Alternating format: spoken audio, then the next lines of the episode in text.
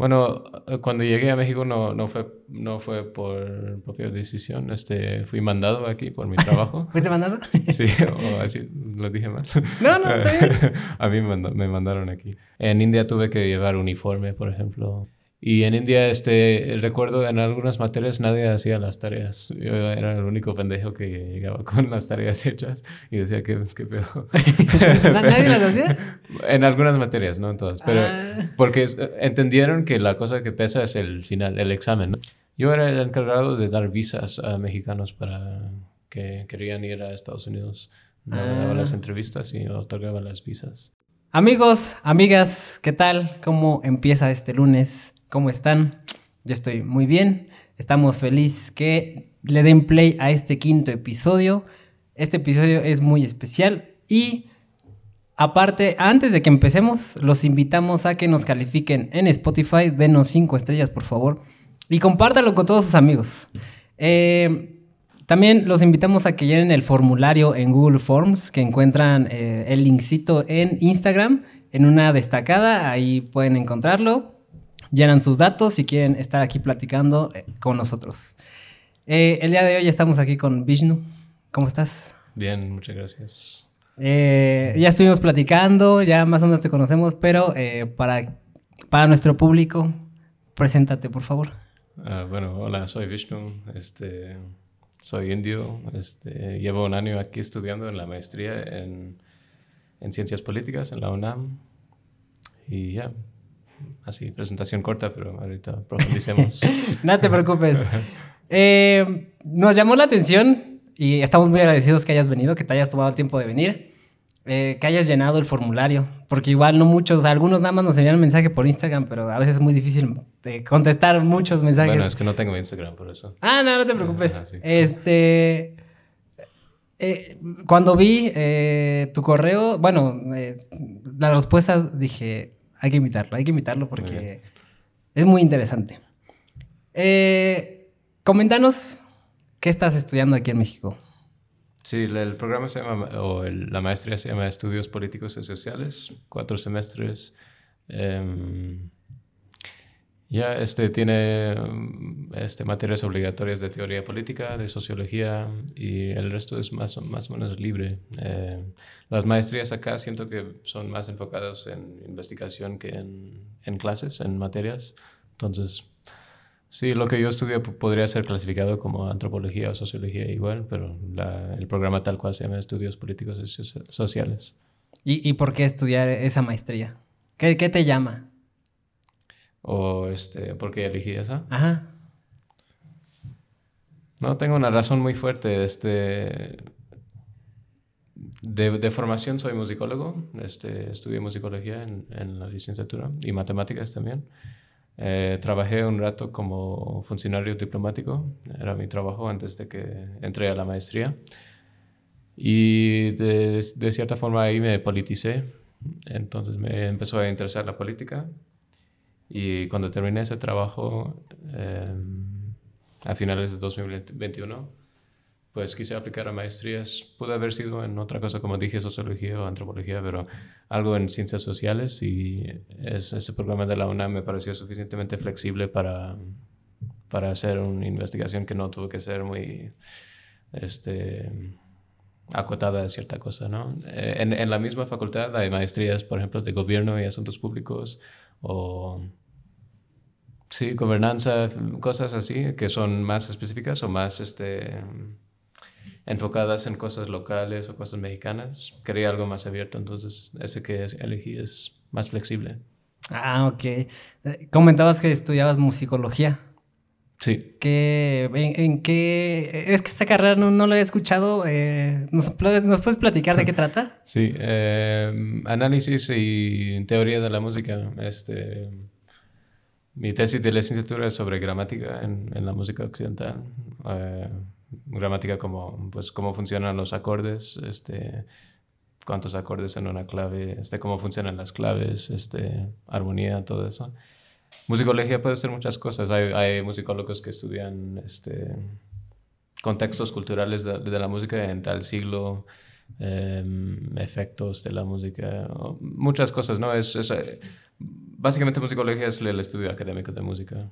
Oh, eh, interesante. Es que a mí me gusta escuchar mucho la música y a veces dices, bueno, a veces me pregunto, ¿de dónde viene? ¿Cómo nace? ¿Por qué se transforma o evoluciona también, no? Ahí está la musicología. Em, ¿por, qué, ¿Por qué venir a estudiar aquí a México? Bueno, cuando llegué a México no, no, fue, no fue por propia decisión. Este, fui mandado aquí por mi trabajo. ¿Fuiste mandado? sí, o así lo dije mal. No, no, está bien. a mí me, me mandaron aquí. Este, como comenté, trabajé como funcionario diplomático para el gobierno de Estados Unidos. Eh, entonces, este, uno es el equivalente del servicio de, de, la Secretaría de Relaciones Exteriores en México. Ah. Entonces, eh, ya entrando ahí, eh, sí hay cierta forma de como indicar tus preferencias de dónde quieres ir, pero no, no es así que eliges y te, te lo dan me mandaron a, Ciudad Juárez porque es eh, ahí en el consulado estadounidense es donde tramitan todos los visos, visas de, de residencia para, para, todo el país. O sea, si eres mexicano y quieres emigrar a Estados Unidos, tramitas tu visa en Ciudad Juárez, no importa de cuál estado provienes. Entonces también tienen la demanda más alta, ¿no? Bueno, no tengo las cifras ahora, pero creo que es la visa más pedida, junto con la turista. Pero ahí tienen la, cantidad más alta de diplomáticos porque tramitan las muchas visas. Entonces yo igual con muchos compañeros que entraron en, la misma generación al servicio, este, nos mandaron ahí a Ciudad Juárez. Ahí duré dos años, los puestos diplomáticos suelen durar dos años y, y al terminar este, apliqué a maestrías en tres países, quedé en todos, pero en la UNAM, bueno, me becaron me becaron. Este, es medio difícil conseguir becas para maestrías en el primer mundo. Y además, este, ya sentí medio asimilado a, la, a México. Obviamente el norte es distinto de, de, la Ciudad de México, pero sentí suficientemente asimilado para poder seguir voluntariamente estando en el país. Y por tercera razón, quizás, este, como que estudio, bueno, mi proyecto de investigación es algo medio radical, medio ilegal hasta, Em, sentí que podría desarrollarlo aquí con más facilidad. En el primer mundo se, se, ponen más mamones con sus leyes, ¿no? Quieren hacer las cosas legalmente. Aquí es, es más flexible. Ah, sí, es más flexible lo que dicen, ¿no? Sí. Entonces, decías que estuviste un rato en Ciudad Juárez. Dos años. Dos años. 2020 a finales, a inicios de 2022. ¿Y aquí por la ciudad un año más o menos? Desde agosto del año pasado hasta ahora. Entonces llevas tres años aquí en México. Sí. No, no, pues muy bien. No, o sea, es muy interesante lo que comentas porque sí, o sea, creo que hasta a veces en las películas que vemos en Netflix y todo eso, se ve que en Estados Unidos como que es más fácil hacer algunas, no, más, más difícil a comparación de aquí en México o en los países de América Latina. ¿Hacer qué? Eh, trámites o algo así. Cada vez también se tardan. ¿Pero cuáles trámites o qué? Eh, no, acerca de que, que, decías que se ponían más mamones mm. en, en, en Estados Unidos y que aquí es un poco más fácil o que es más flexible. En ciertas cosas, sí. Yo, yo creo que si quieres estudiar cosas este, así fuera de lo establecido o fuera de lo... Mm, ¿Cómo lo diría? Como de lo aceptado. Este, sí, son más flexibles aquí con eso, porque entienden que pasan esas cosas. Ah, ¿hace, ¿hace cuánto aprendiste a hablar español? Tomé clases en la, en la, escuela, o sea, en la secundaria, así de, ¿cómo se dice? De optativa. Ajá. Eh, obviamente no agarré la fluidez ahí, pero este fue el inicio. Luego, este, entrando al servicio diplomático, nos dieron entrenamiento antes de, antes de mandarnos a México, unas seis, siete semanas de entrenamiento ahí en Washington, D.C. Y ya este, estando en Juárez, pues hablando con las personas, en el trabajo también haciendo entrevistas de visa, así. Entonces, por años, paso a paso, llegas a la fluidez. Ah, ¿Y, se te complicó al principio? ¿Fue muy fácil? No, nunca lo sentí muy difícil. Este, también hablo hindi y urdu, de idiomas maternas. O sea, soy indio. Eh, y son mucho más difíciles, yo creo. O sea, aunque sean nativos eh, o maternas, este, solo en el aspecto fonológico, por ejemplo, cantidad de sonidos, pues español tiene cinco vocales, es muy poco. O sea, hasta inglés tiene 15 vocales. Bueno, no 15, pero o sea, tiene las mismas letras, pero lo usa en distintos sonidos. Eh, hindi tiene como 20 vocales o algo así. Luego tiene mitad vocales, o sea, luego tiene como 25 consonantes, luego hay mitad consonantes. Eh, fonológicamente es mucho más complejo. Entonces, llegando a algo como el español es muy fácil, al menos en el aspecto fonológico. En otras cosas, la gramática, pues también me parece muy estructurado, ¿no? Tienes los tiempos establecidos, los, las conjugaciones. Algunas cosas eh, a lo mejor son más difíciles, como subjuntivo, que no existe en inglés. Eh, y en hindi tampoco existe el subjuntivo, según sé. Eh, entonces a veces tienes que pensar en otra manera para saber cuándo usar eso, ¿no? Pero en general no, no lo siento muy difícil. Ah, no, es que como a veces se llega a escuchar que se les complica o no, o tienen como que el acento muy marcado cuando hablan español, eh, eh, eh, puede ser a mi duda. Bueno, si vienes solo de hablar inglés sin ningún otro idioma, puede ser más difícil, ¿no? Porque, bueno, por ejemplo, inglés este, siempre tiene diptongos en los... En, bueno, en casi todo tiene diptongos. Diptongos son este, como dos vocales pegadas. En español las vocales son más rectas o singulares. Este, entonces, a, los anglohablantes, este, por ejemplo, la palabra no, que es igual en inglés. En inglés, o sea, se, se deletrea igual, pero se pronuncia un poco distinto. Es no, o sea, no es no, es no. a lo mejor se escucha un diptongo ahí. Entonces, uno, uno pensando así, o uno viniendo de un idioma que en, que sobran los diptongos, llega al español y pues suele hacer la misma cosa, ¿no? Entonces como que mal pronuncia un poco los vocales. Pero hindi no tiene ese problema, entonces yo tampoco tuve ese problema. La, aquí una duda, o sí, una duda sería, en, en India, entonces dependiendo la región, ¿es el, ¿es el acento que se le dé? India tiene, este, si no recuerdo mal, como 25 idiomas oficiales y bueno, oficiales como establecidos en la Constitución. Y además de eso, pues debe tener como 100 inoficiales que se hablan, pero no, no están como así federalmente mandados. Eh, ¿Pero qué preguntabas? Eh, sí, acerca de que, mm, por ejemplo, aquí en México, ¿no? Que eh, existen las, las lenguas, las lenguas, este, se me fue.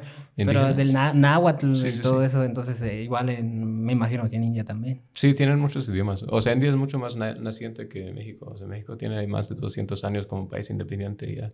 India, India independiente nació en 1947. Realmente las fronteras no fueron establecidas por gente que vivía ahí. Es una creación británica. Pero justo por eso tiene tantas pues, etnias que siguen con sus idiomas. No, no se ha creado un proyecto nacional igual que aquí. Mm, eh, ¿Y tu, tu, vida escolar, la empezaste allá en India o te mudaste desde, desde chico? Yo nací en Reino Unido, mis padres emigraron desde India antes de que yo naciera.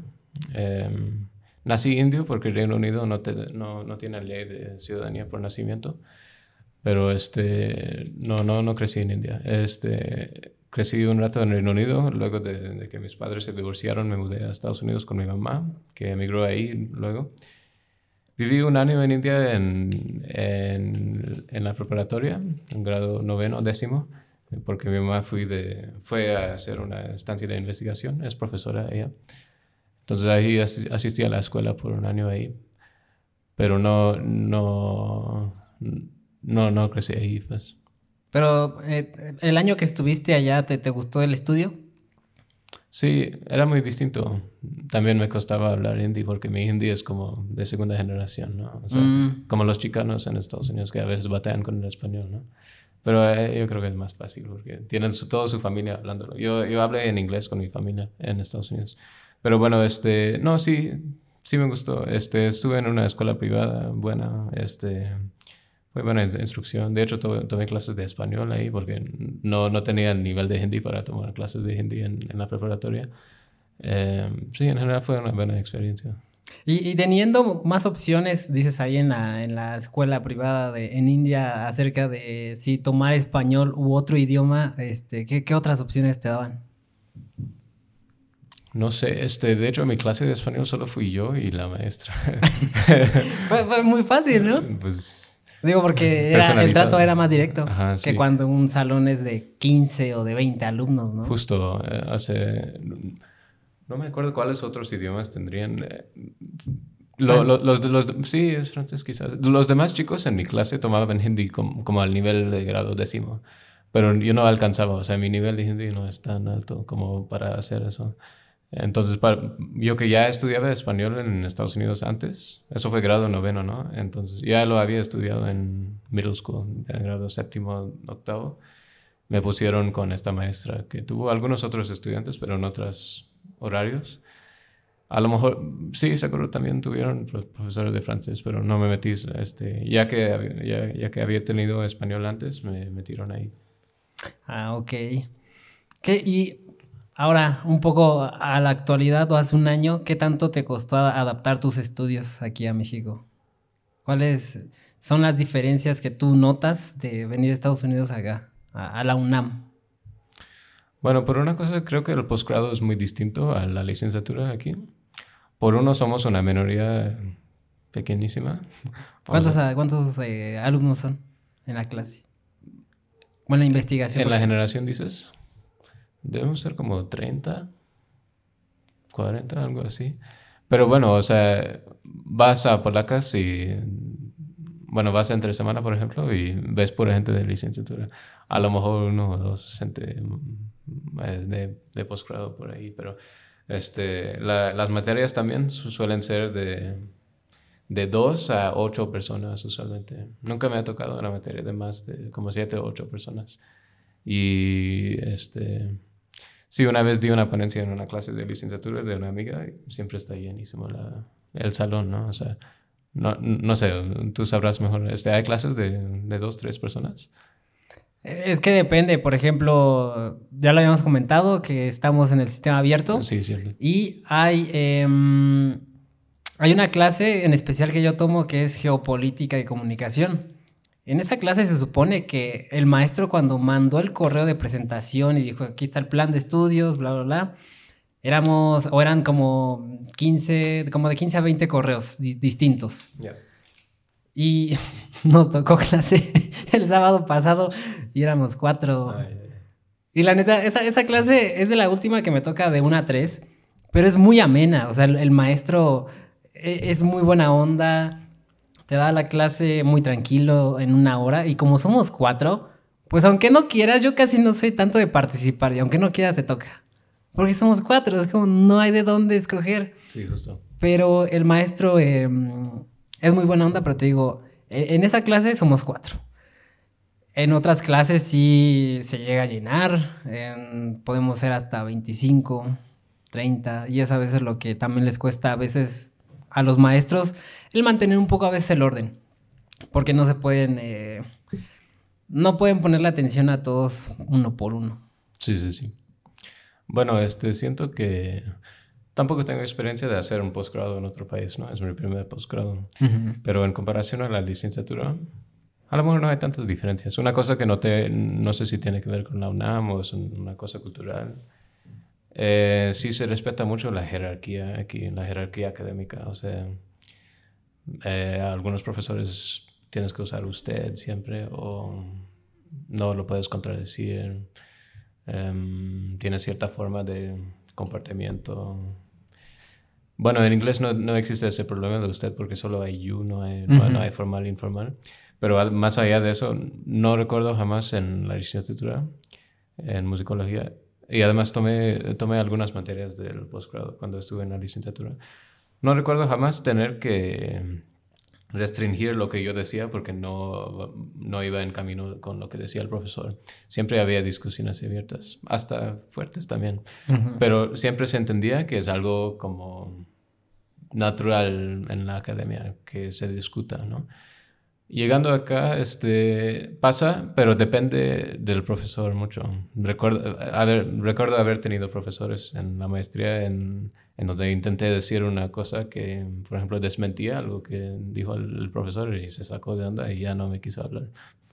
Y no, o sea, puede ser que eso también pase en Estados Unidos, pero no, no me tocó. Pues es que de, mencionabas que se respeta la jerarquía. Creo que a, a mí lo que me no es que me pesa ni me duela tanto, pero lo que a veces yo veo es que en, la prepa a veces ya no hay como que el respeto hacia el profesor. Y hay muchas, muchas circunstancias, ¿no? Puede ser que el profesor sea mala onda, eh, puede ser grosero también. Y entonces a veces también eh, los chicos y las chicas pues como que a veces ya no aguantan eso. Y es como, está bien. Y lo que a veces es como decir, entendemos que llegamos a un, a un grado de, de hartazgo, de enojo, de decir, también le voy a contestar de forma grosera. Ajá. Pero depende de cada persona cómo reaccione. yo diría así como de, yo, yo personalmente no sería de contestarle de forma grosera al profesor. Es como, es su profesión, está preparado, pero créeme que también hay profesores malos y buenos también. Sí. Entonces, eh, mejor trato de platicarlo con el que está arriba de él, ¿no? Que, es, que son los jefes de materia. Ajá, sí. Y le digo, oiga, pues pasó esto y esto y esto. Tú no llegas, o sea, comentabas que te dejó de hablar algún profesor porque desmentiste algo que él mencionó. Sí, pero justo siento, con lo que mencionas, siento que la dinámica es distinta en el posgrado, porque ahí las personas están ahí voluntariamente, o sea, mm, se postularon, ¿no? Se supone que la preparatoria es obligatoria, ¿no? Legalmente. Eh, sí, o sea, por ejemplo, en ¿estudiaste la prepa en Estados Unidos? Tres años y un año en India, sí. Las diferencias de preparatoria... Eh, y es que dices que estuviste un año eh, en India y tres años en Estados Unidos. Sí. ¿Cuáles son las diferencias de prepa en, esos dos países? Bueno, una cosa también que, que un factor es que en, India estuve en una escuela privada, en Estados Unidos en una escuela pública, entonces debe haber algún, alguna diferencia ahí también. En India tuve que llevar uniforme, por ejemplo, este, las cosas fueron un poco más rectas, mm, rígidas, digo. Em, eh, en India, como que India todavía tiene mucha herencia, creo que es la palabra correcta, de, Reino Unido, ya que es ex colonia. Y el sistema reino unidense de educación está muy dirigido al examen. Entonces en, Estados Unidos fue como casi lo opuesto. Como cada semana había como, ¿cómo se dice? Quizzes, exámenes pequeños. Eh, y no pesaba tanto el examen final, incluso a veces ni había, ah, pero pesaba más participación, em, los quizzes, este, tareas y en India, este, recuerdo en algunas materias nadie hacía las tareas. Yo era el único pendejo que llegaba con las tareas hechas y decía, ¿qué, qué pedo? ¿Nadie las hacía? En algunas materias, no en todas. Pero ah. porque entendieron que la cosa que pesa es el final, el examen, ¿no? Entonces, como que las tareas a nadie le importa, ni, ni lo califican, ¿no? O sea, era una ah, cosa opcional informalmente. Yo no agarré la onda, ¿no? Yo no entendí. Porque, porque no te lo dicen así, pero... Ajá, eh, entonces pues llegando al examen suelen ser más difíciles también porque pesan tanto. Y luego tienen, bueno, India es un país, es el país más poblado del mundo, ¿no? Eh, tiene muchos exámenes estandarizados para entrar a la universidad o entrar a un posgrado o lo que sea y suelen ser muy, muy competitivos. Este, India tiene un problema de suicidios por eso también. Eh, algunas de los exámenes estándares, por ejemplo, para entrar al Indian Institute of Technology, el Instituto Tecnológico de India, que tiene varios sucursales. Pero que es, digamos, el top allá. Así como acá la UNAM. Eh, no, la UNAM yo creo que es más para humanidades. El IIT es más como Tec de Monterrey, quizás. Ah, ok, ok. es para gente que quiere estudiar cosas STEM, ¿no? O sea, ciencia, tecnología, matemáticas, cosas así. Si quieres humanidades, vas a otro, otro como... Sí hay, sí, hay otras universidades, pero, pero el IIT, que tiene como todo ese prestigio para carreras técnicas, la gente empieza a estudiar para el examen de entrada de IIT a la edad de tres. ¿A la edad de tres años? Sí, o sea, no, es mentira. Tienen eh, escuelas de, de, cursos y preparación para el examen, se llama IIT GEE, como General Entrance Examination, algo así. Y empiezan así desde, desde antes del kinder, o sea... Es, es una cosa, sí, es una cosa ridícula. Pero justo muestra de que pesan muchos los exámenes y no las cosas, eh, tareas tanto. Pero a lo que iba antes, este, no, no quería olvidar, este, con lo que comentabas que, de que a veces los profesores no se portan bien en, en, la prepa, sí, entiendo porque habría, habría como una represalia, digamos, de parte de los estudiantes ahí. Pero en el posgrado, Nadie está obligado a estar en un posgrado, que yo sepa. O sea, no, no, porque ya es siguiente de la licenciatura. Acabas y tú sigues, ¿no? Justo, o sea, y, además la cantidad de gente que llega ahí, sobre todo en México, es muy pequeño, ¿no? Es un porcentaje muy pequeño de la población. Entonces se supone que todos que están en posgrado aquí tienen interés en, el, en, el, en la disciplina, tienen algún, pues, este, alguna formación. A lo mejor no, no es así en papel como yo, o sea, yo no tengo formación este, formal en ciencias políticas de licenciatura, pero tengo el interés y la motivación, o sea, he leído cosas formación autodidacta, digamos. todos que están en posgrado en su disciplina tienen alguna forma de formación, que sea formal o informal. Entonces están enterados en la onda, o sea, saben discutir, este, han leído cosas, o sea, no, no, no es como eh, la cosa que lo distinga de la licenciatura preparatoria es que no, no, debería, no debería de haber alguien ahí en el posgrado que está ahí sin su voluntad, ¿no?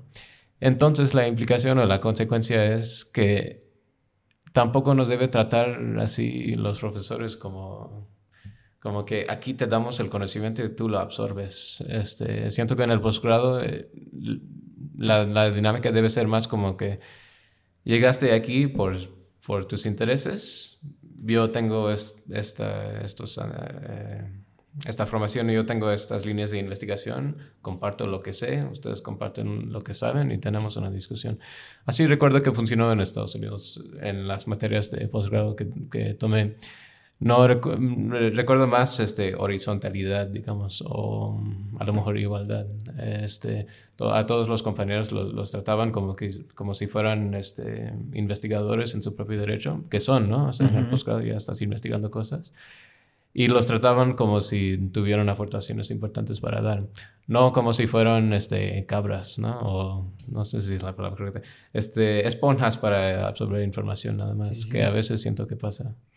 Sí, es que te digo que eh, aquí yo se ve mucho el que como que se ve que están obligados a ir, pero uno lo ve así yo, pues cuando uno está chavo, ¿no? Tiene, yo creo que desde la, como por tercero de secundaria, que es como por entre 14, 15 años que sale, hasta como que termina la prepa.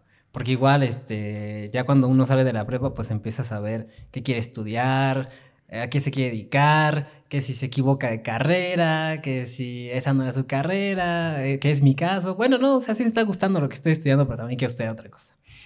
En, tu caso, ¿cómo fue el, tú decidir estudiar primero musicología y luego eh, pasar a esta parte de sociales? Sí, también estudié matemáticas. Este, ah, matemáticas, sí, cierto. Sí, sí, sí. Em, bueno, la parte de matemáticas, pues siempre, siempre tomaba las materias más avanzadas de matemáticas en, en, en la secundaria y en la prepa. No porque fui bueno, sino porque fueron interesantes para mí. La matemática es muy estructurada, es muy lógica, es racional, es consistente. Es de las únicas disciplinas en donde puedes tener, este, ¿cómo se dice? Pruebas, eh, proofs. Eh, pruebas no existen en, en, ciencias. O sea, la ciencia, por ejemplo, es... Haces teorías, pero no, no son pruebas. La, las matemáticas, justo por ser abstractas, este, puedes comprobar cosas porque no, no, no, tiene que corresponder con la realidad, es una cosa interna y abstracta. E, eso para mí fue muy, muy atractivo. Este, no sé por qué, pero sí, como que algo del rigor me atraía. Entonces por eso seguí con las matemáticas, aunque no, aunque no sea tan, tan bueno, este, fue interesante al menos. La música, este, pues eh, me unía a las bandas y orquestas en, en, la prepa y tuve muy buenos maestros. Este, y antes de escoger musicología pensé en hacer pues, performance, no, o sea, música práctica. Eh, tocaba trombón en, en, la prepa, entonces audicioné con trombón a algunos conservatorios, así se dice, ¿no? Conservatorio, escuela de música.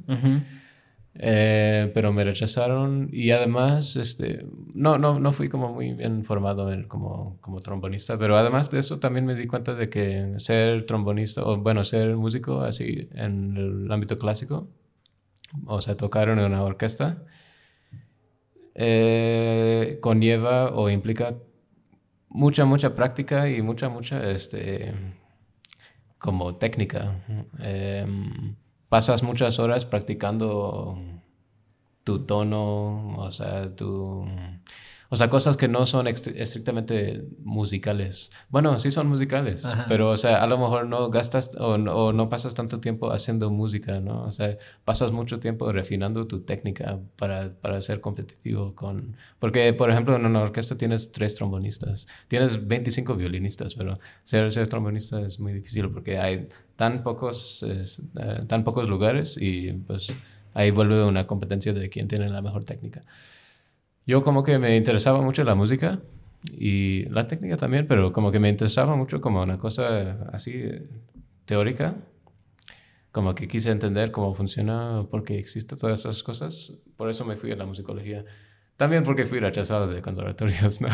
o sea, el, chiste que dicen los musicólogos es, es, los, los que llegan a la musicología son los, los músicos fracasados, ¿no? Pero ¿por qué te rechazaron?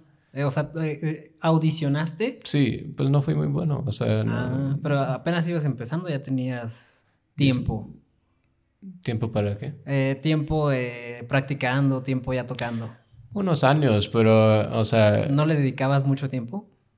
No, o sea, sí practicaba en casa y, o sea, tampoco fue el peor fui el peor, pero este, la gente que entran a los, a los conservatorios, ah, bueno, además aplica en un conservatorio muy bueno, pero este, probablemente hubiera podido lograr una plaza en una más chafa. Pero este, la gente que entra a, los conservatorios, sí, pues suelen tener mucha formación desde años practicando. O sea, ya, ya sabes de, los, de, las prodigias, ¿no? que tocan piano a los dos y cosas así, ¿no? Entonces, con, con, esas personas estás, estás compitiendo. La mm. musicología no tiene ese nivel de competencia. O sea, no es una cosa de, de no es una cosa así de, de, show, ¿no? O sea, es una cosa intelectual, es, es, es la academia. Eh, entonces, sí, por un lado, muchos, muchos musicólogos a lo mejor llegan porque son músicos fracasados, son músicos rechazados, pero también hay gente que le, le interesa la cosa teóricamente, ¿no? Y bueno, tiene sus este, desventajas también, ¿no? O sea, si, si, te alejas tanto de la práctica, a veces puedes volver en cosas muy intelectuales y ya pierdes tu conexión con la realidad, ¿no? O sea, leyendo partituras todo el día sin, sin escuchar ni una sola nota. A veces, a veces en congresos de musicología se, se bromea que se preguntas a tu, a tu compañero, este, qué músico te gusta, qué música te, te gusta y, dices, ah, pues ni escucho música, solo lo leo. pasa a veces con musicólogos. ¿Y cuándo, a, los cuántos años tocaste tu primer instrumento? Eh, en, mi, en mi escuela primaria había una banda que, eh, sí, una, una, orquesta de, la escuela. Creo que empecé en el cuarto grado, entonces tendría como nueve años. Empecé con clarinete eso toqué en el cuarto, quinto, sexto, séptimo, octavo, hasta el noveno grado tocaba clarinete. Luego este, me fui a los metales porque quería ingresar a, a, unas, a unos grupos en donde solo aceptaban a metales. Entonces empecé con eufonio, que es como trombón, pero tiene válvulas. Y luego este trombón también, como en un grado décimo o un décimo. Sí, desde joven. Y entonces no, no fue tan difícil eh, empezar a tocar instrumentos. Digo, porque aquí lo, lo que encuentras aquí en México, lo que más o menos saben eh, tocar, la mayoría, digo eso porque te lo enseñan en las primarias, es la flauta y la guitarra como en segundo lugar. Pero luego, no sé si has llegado a ver alguno que otro video aquí de las escuelas aquí en México, cómo, cómo tocan la flauta, que todos desafinados y así como el maestro de que sí, échenle ganas, sí se puede, pero... No, eso también pasa, o sea, no, no todos tienen muy buen nivel. Yo, yo, tampoco tuve muy buen nivel, o sea, fui rechazado de conservatorios, ¿no? Pero tuve el gusto más bien, o sea, por eso seguí con la musicología. Eh, pero no, o sea, no, no creo que tienen muy alto nivel en las escuelas de música. Y aquí... Eh Aparte de que estás realizando tu maestría, ¿das, das clases de, de, música? ¿Aprovechas para dar clases? No, ya estoy medio jubilado, entre comillas, de la, de la musicología. Bueno, igual no, no estoy muy calificado, o ¿cómo se dice? Eh, sí, calificado para, para, dar clases de música tal cual. Musicología sí, pero no... Creo que no hay una carrera de musicología. O sea, investigué un poco en la facultad de música solo para ver qué hay, pero creo que es más práctica. O sea... Mm Dentro de las carreras de música práctica, o sea, dentro de las carreras de trombón o, o corno o lo que sea, sí tendrán unas materias de teoría musical. Eso sí, a lo mejor podría dar, pero bueno, tampoco tengo doctorado, ¿no? Se supone que la gente que da clases ahí son más formados. A veces voy a congresos, ya desde hace mucho, no tanto, pero eh, iba a congresos de musicología para dar ponencias. Ah. Y, por ejemplo, terminando tu maestría, ¿son ¿cuatro años dijiste más o menos? Cuatro semestres. Ah, cuatro, o sea, dos años. Sí. O sea, en agosto del siguiente año ya terminas. O en el verano, sí. Mm. ¿Vas, a, vas, a regresar, a- ¿Vas a regresar a Estados Unidos? ¿Te piensas quedar aquí? Eh, no he decidido. Mm, no sé. Estoy, estoy pensando en aplicar a doctorados. A lo mejor lo hago, mm, pero no, todavía no sé. Porque aquí viene, bueno, mi, mi pregunta sería, terminando todos tus estudios, eh, ¿en dónde te podrías, más bien, sí, en dónde te podrías desarrollar trabajando? Donde, más o menos, para quien, para quien quiera o esté interesado, ¿no? En, en estudiar la maestría de, de, perdóname otra vez, ¿cuál era? Estudios políticos. y Estudios sociales. políticos, ¿hacia dónde se puede ir, a dónde puede desarrollarse para ir a trabajar? Fíjate que tengo un perfil distinto y a lo mejor un perfil opuesto a, a a mis compañeros. Vengo del, del, vengo del trabajo a que muchos quieren. O sea, yo ya era diplomático. Siento que mucha gente que estudia ciencias políticas asp- aspiran a, a eso, ¿no? O a- aspiran a trabajar por el gobierno o a- como funcionario o lo que sea. Yo ya vine de ahí y de hecho estoy en, el- en- en una lista negra porque fui despedido. Eh, luego, luego lo contamos. Pero este, entonces ya, ya no puedo volver ahí, ni quiero. Eh, no he decidido qué quiero hacer, pero bueno, si se preguntas en general qué hacen las personas, siento que mucha gente va por el gobierno. A lo mejor la gente también va por cosas más académicas, quieren ser catedráticos, por eso tendrías que hacer un doctorado. O sí, cosas de investigación para organizaciones privadas. Hay muchos este, tanques de pensamiento, por ejemplo. Eh, aquí no sé tanto, pero este, sí, mucha gente va por ese tipo de cosas. Analistas, funcionarios, este, eh, ayudantes de investigación a funcionarios o cosas así. Y, y entonces, pero eh, en la parte que tú trabajaste, que dices que estás en la lista negra, eh, ¿trabajabas con personas? Yo era el encargado de dar visas a mexicanos para que querían ir a Estados Unidos. Daba Ah. las entrevistas y otorgaba las visas. ¿Y, y tú te consideras bueno en la parte de, digamos, aguantar a las personas cuando a veces llegan a ser un poco groseras? ¿O también te hartabas? Nunca fueron groseros conmigo. ¿No? O sea, no, o sea, uno se entiende la dinámica del poder. Uno quiere una cosa de otra persona que tiene el poder de darlo y en general se ponen respetuosos por eso, ¿no? Porque no, que no quieren estar rechazados. Y, por ejemplo, un consejo rápido. Yo, por ejemplo, yo tengo visa. Quizá algunos sí, pero algunos otros no. ¿Algún consejo para cuando vayan a una entrevista? Aparte de que quizá no se pongan nerviosos. Depende del tipo de visa. Eh, supongo que hablas del visa de turista, ¿no? Eh, turista más que nada. Sí. em, ser blanco, ser guapo, ser rico. ¿Y ya? Sí, perdón. Ah, no, también. digo, por- porque te digo, yo no, yo no la tengo. O sea, en algún momento sí quiero viajar a Estados Unidos, pero nada más. Antes decía yo que por para ir a trabajar, pero yo creo que ahorita ya no. Más que nada me quería dedicar un poco a la fotografía, entonces decían que Los Ángeles era la parte como para encontrar tu, tu yo artístico, porque allá están como que los artistas y toda esa parte. Entonces, prefiero, aquí abiertamente lo comento, me quiero ir a Italia a, tra- a- trabajar y todo, y a, desarrollar, a, a desarrollarme yo por ese lado. Muy bien. Pero bueno, Bueno, fue broma, o sea, medio broma. O sea, sí son racistas, pero este... No, la, la cosa que filtran más es su sueldo, ¿no? O sea, eh, ¿cuándo vas a, entre- a entrevistarte? sí, ajá, fijan mucho en el sueldo y, bueno, en los lazos que tienes al país. El, el, el punto de la entrevista de, de visa de turista es establecer que no vas a quedarte, ¿no? Ujú. que, que vas a regresar a tu país. Y la manera más fácil de comprobar eso es que eres rico. Si eres rico no tienes por qué mudarte a un país primermundista, Ah. ya tienes dinero, ¿no? Entonces suman otros factores también, ¿no? O sea, los blancos suelen ser más ricos aquí. Em, Sí, pues es un, es sí, un- eh, ¿cómo se le llama? Ay, se me fue. Un, eh, un estigma. Sí, Mm. pero también es, es, es un, es un patrón, o sea, en general sí es el caso. También hay blancos pobres, pero en general es el caso. Eh, pero entonces fijan en estas cosas. La, la cosa más importante es el sueldo. Sí, si ganas bien, tienes buen chance. Mm, ah, ok, bueno, ya lo sabemos. Sí.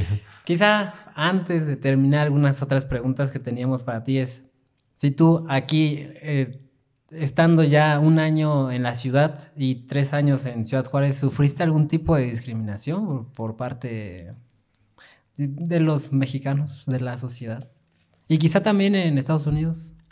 Eh, dos años en Ciudad Juárez, pero sí. em, sí, pues también soy moreno, o sea, siento- siento- Somos, somos, somos morenos. Sí, ¿no? Em, soy primer mundista, entonces como que recompensa un poco. Pero eh, no, sí, sí, he sufrido racismo. No- aquí no, no- aquí, aquí creo que no. Eh, en Estados Unidos sí. En Europa más, yo creo que en Europa fue el peor. Em, sí, eh, sobre todo este, viajando, cruzando fronteras o volando este, en los aeropuertos, sobre todo con una barba así. Aquí no tanto, aquí es, estamos muy lejanos del, del mundo musulmán, pero como que en Europa son más cercanos, hay toda la amenaza del terrorista musulmán. Muchas veces estoy estereotipado así, eh, que me dicen que soy terrorista o refugiado o lo que sea. Eh, en Italia, sobre todo, ya que mencionaste Italia, sí sentí mucho racismo. Eh, creo- ¿Estuviste un rato en Italia? Sí, de viaje. Ajá. Varias veces, pero cada vez que vuelvo como que siento... No te gusta el país. Muy no bienvenido. Ah, Es una lástima porque me gusta mucho la comida italiana y otras cosas, pero sí, por ejemplo, en Roma eh, no me dejaron entrar a un restaurante porque no fui italiano. Con lo cual, es como que parece algo del siglo XVI, ¿no? Sí, o sea, es como, Sí, ya, ¿no? ya déjalo pasar, o sea, no Sí. todos son así. Sí, justo. No, y ya, ya te digo, aquí también, o sea, creo que nunca lo hemos comentado, pero eh, yo, o sea, siendo mexicano, en una plaza comercial, eh, pues está más mal visto como que los morenos, ¿no? Yo digo, yo no tengo problema, yo nunca traigo gorras, pero se ve mucho eso de que siempre traen gorros y gorras y para entrar a saltar, digo, yo no, y siempre ando con mi mochila, siempre ando cargando con una mochila. Llego, si yo no compro nada, yo mismo voy con el policía y se la abro decir. Algunos me dicen, "Mm, mm". yo, ah, bueno, gracias. Pero, mm, Sí, no, no me ha pasado, pero traigo sacos y cosas así, ¿no? Pero este, sí, bu- bueno, seguro escuchaste de la controversia con Sonora Grill también, ¿no? mm, Sí. Acá en México no, no lo he sentido mucho. O sea, a veces me dicen árabe, no soy árabe, pero igual no, no lo siento muy ofendido. O sea, está bien. Eh, a veces como que uno, mucha gente pregunta de dónde soy, ¿no? Y al inicio decía Estados Unidos o Reino Unido, porque usualmente cuando la gente dice eso, pregunta tu lugar de nacimiento. Y para muchas personas su lugar de nacimiento corresponde con su etnia. Para mí no. Pero eso decía, pero luego la gente decía como que, pero no eres blanco o no eres anglosajón o lo que sea tampoco lo siento ofendido, pero luego empecé a decir indio. Luego la gente se queja, "Oh, pero no naciste en indio, no.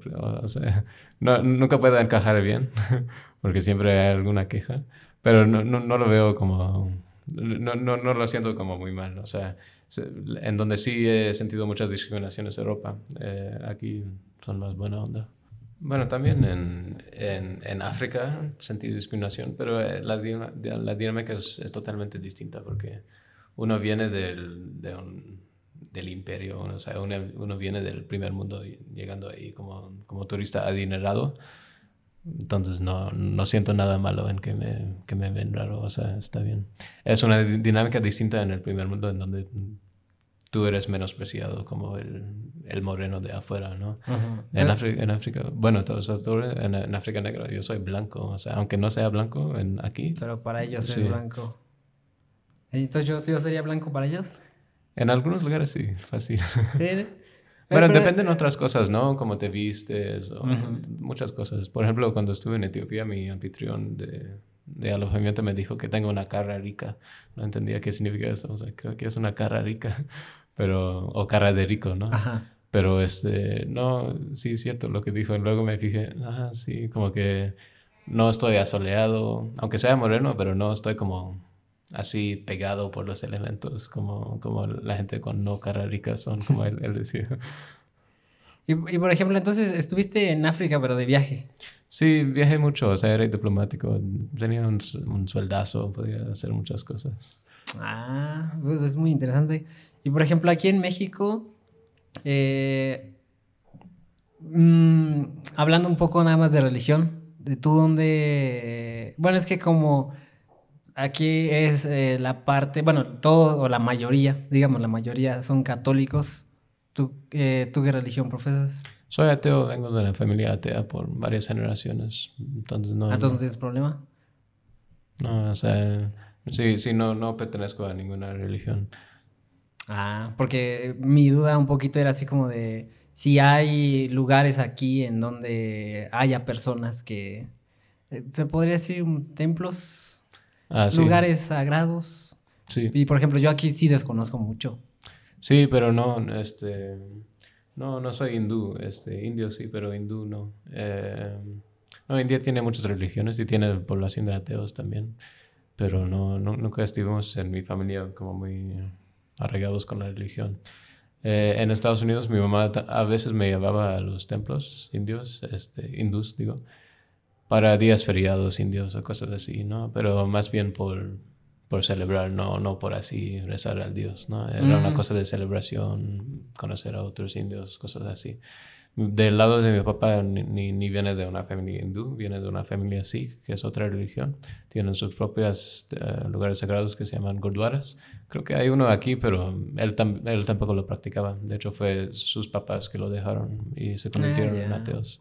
Sí, tenemos la tradición de ser se- seculares, laicos. Pues, Entonces sí, o sea, desde, o sea, tu mamá o las, los familiares no, no te lo impusieron como quizá aquí, eh, aquí se puede imponer un poco la religión católica, pero eh, pues ya cuando igual vas creciendo, si tú deseas alejarte, está bien.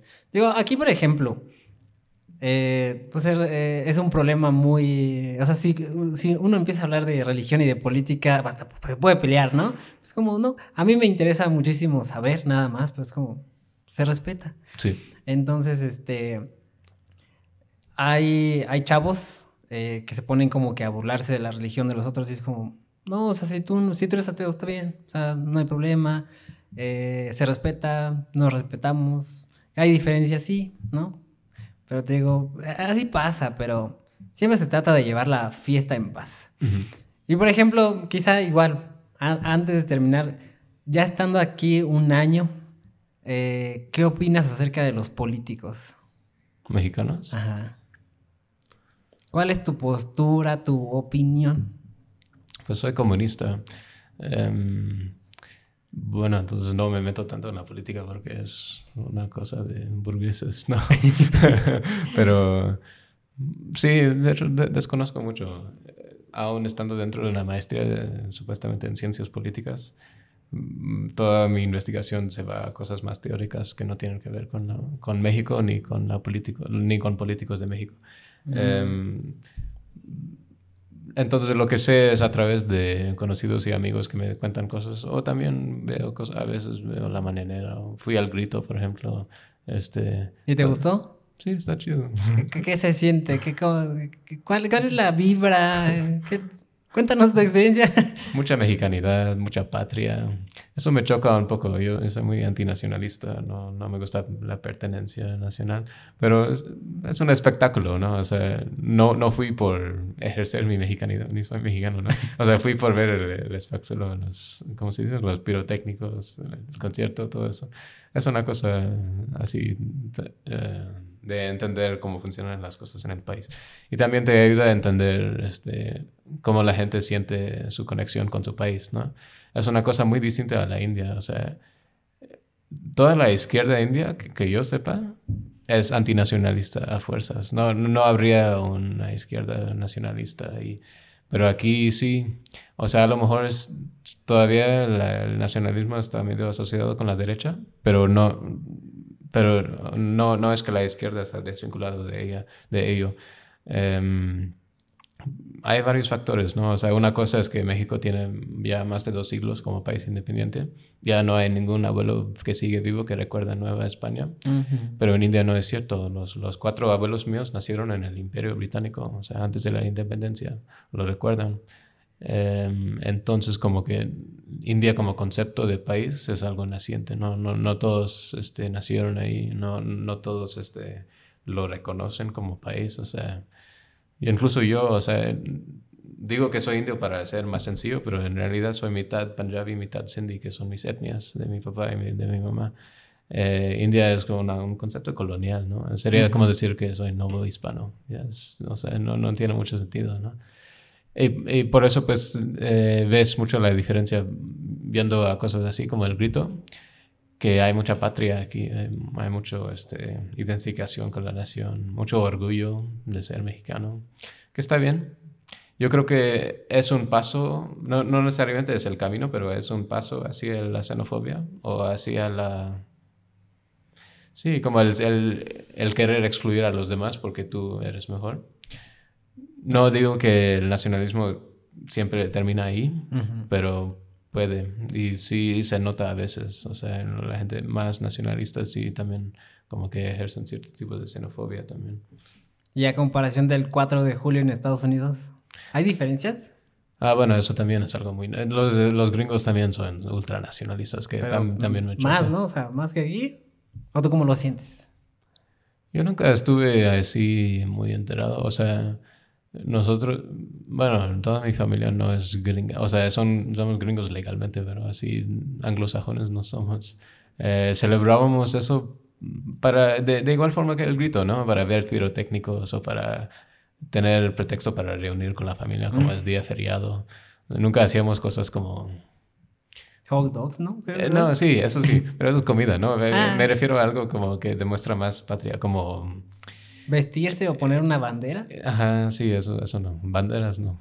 Mm. Hot dog sí, porque es comida, ¿no? Pero eh, no, las cosas que realmente demuestran que tienes patria, no. Eh, nunca hacíamos eso. Se supone que sí, es algo similar, ¿no? La, el, sentido, el, el, sentimiento de patria y, y aquí con sus días de independencia.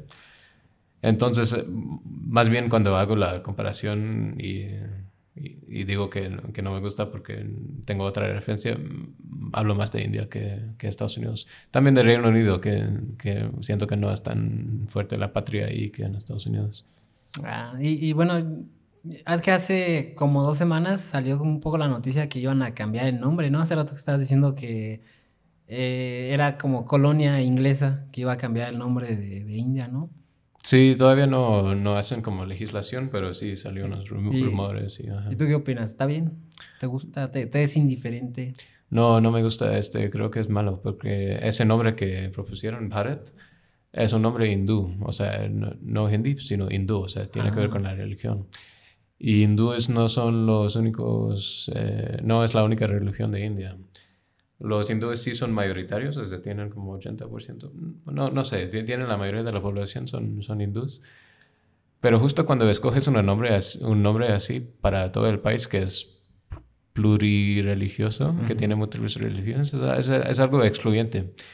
Y este, de hecho ya hay mucha discriminación contra los no hindúes en India, contra los musulmanes, los sikhs, los cristianos, judíos. Eh, más a los musulmanes porque es, es la minoría más grande pero este, siento que no está bien poner un nombre así que excluya a millones y millones de personas, cientos de millones de personas, de hecho. Y, ah, ya que están, o sea, una cosa es el nombre, pero ya, ya están muy discriminados y hacer eso ya es, ya es peor.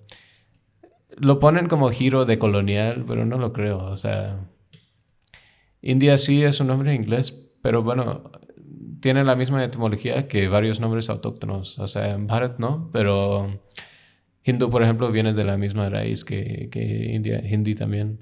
Eh, es un río, es un río que atraviesa Pakistán, Punjab, que se llama el río Indo. De ahí vienen pues, todos los nombres que tienen Ind, India, Hindu, Sindhi, eh, etc. Hindu. Eh, entonces, pues no, no es un giro de colonial este, echar eso. O sea, de hecho, indo creo que es una palabra persa, porque antes de llegar los británicos había colonización de los persos. No, no, no, no lo veo como buena cosa. Pues. Ah, digo, es que yo lo quería saber porque hace, bueno, hace dos semanas algo así salió una noticia y dije... Oh.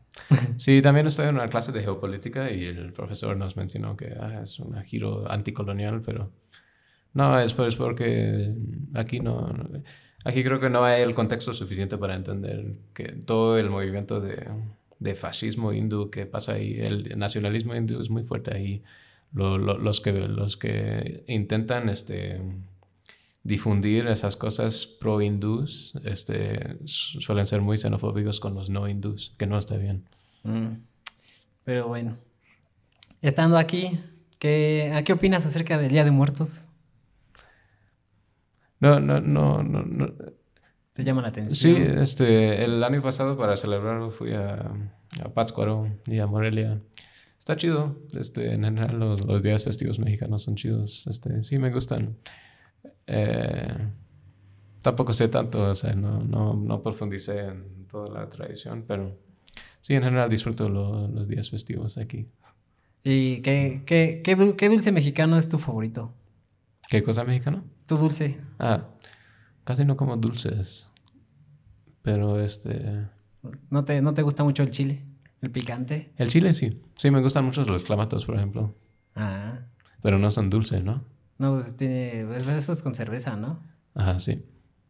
Dulces creo que no. Sí, casi no como. Pero este. Picantes sí. Picantes, cosas picantes y saladas, sí. ¿Y tu comida favorita? ¿Mexicana? Probablemente los tacos al pastor. Los tacos, los famosos tacos que dicen que siempre vienes a México, tienes que comer tacos, tacos. Tacos al pastor en específico. Em, es algo local, es, algo chilango, de hecho. Este, sí, no, no todos los tacos me gustan, pero los tacos al, pastor son muy buenos. Ah, muy bien. Pues te agradecemos mucho que hayas venido, que hayas venido a platicar. Más que nada acerca igual tu trayectoria escolar, ¿no? En, en Reino Unido, en Estados Unidos y aquí. Esperamos eh, tenerte en otro próximo episodio quizá y platicar quizá acerca de otra cosa que no tenga que ver con la escuela, porque también es muy interesante, o sea, también hay que prepararnos, hay que leer para poder platicar muy bien. Eh, ¿Cuántos años tenías, perdón? 26. 26, no, yo tengo 22. Sí es, sí, es como una diferencia de cuatro años. Sí. Entonces, ah, ah, mm, ¿con algo que te quieras despedir? ¿Algún saludo? Lo que tú eh, quieras.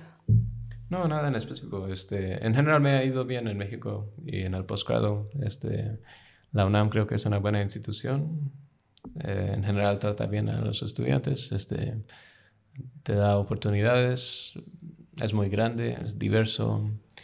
Este, acepta mucha diversidad este, de pensamiento y, y otras cosas. en general, este me han aceptado bien en México, además de en la UNAM. Entonces, agradezco eso. ¿Has tenido buenos amigos aquí? Amigos, amigas más que amigos, pero sí. Muy bien. Pues agradecemos mucho que hayan escuchado este podcast. Muchísimas, muchísimas gracias por estar aquí. Y eh, recuerden escucharnos en todas las plataformas digitales de audio, Spotify, Amazon, Apple, em, Google Podcast, que creo que Google Podcast se va a convertir en YouTube Music, algo así me llegó la, la notificación ayer. Eh, pero los invitamos más en Spotify y em, tengan una bonita semana y nos estamos escuchando la siguiente semana. Bye. Gracias.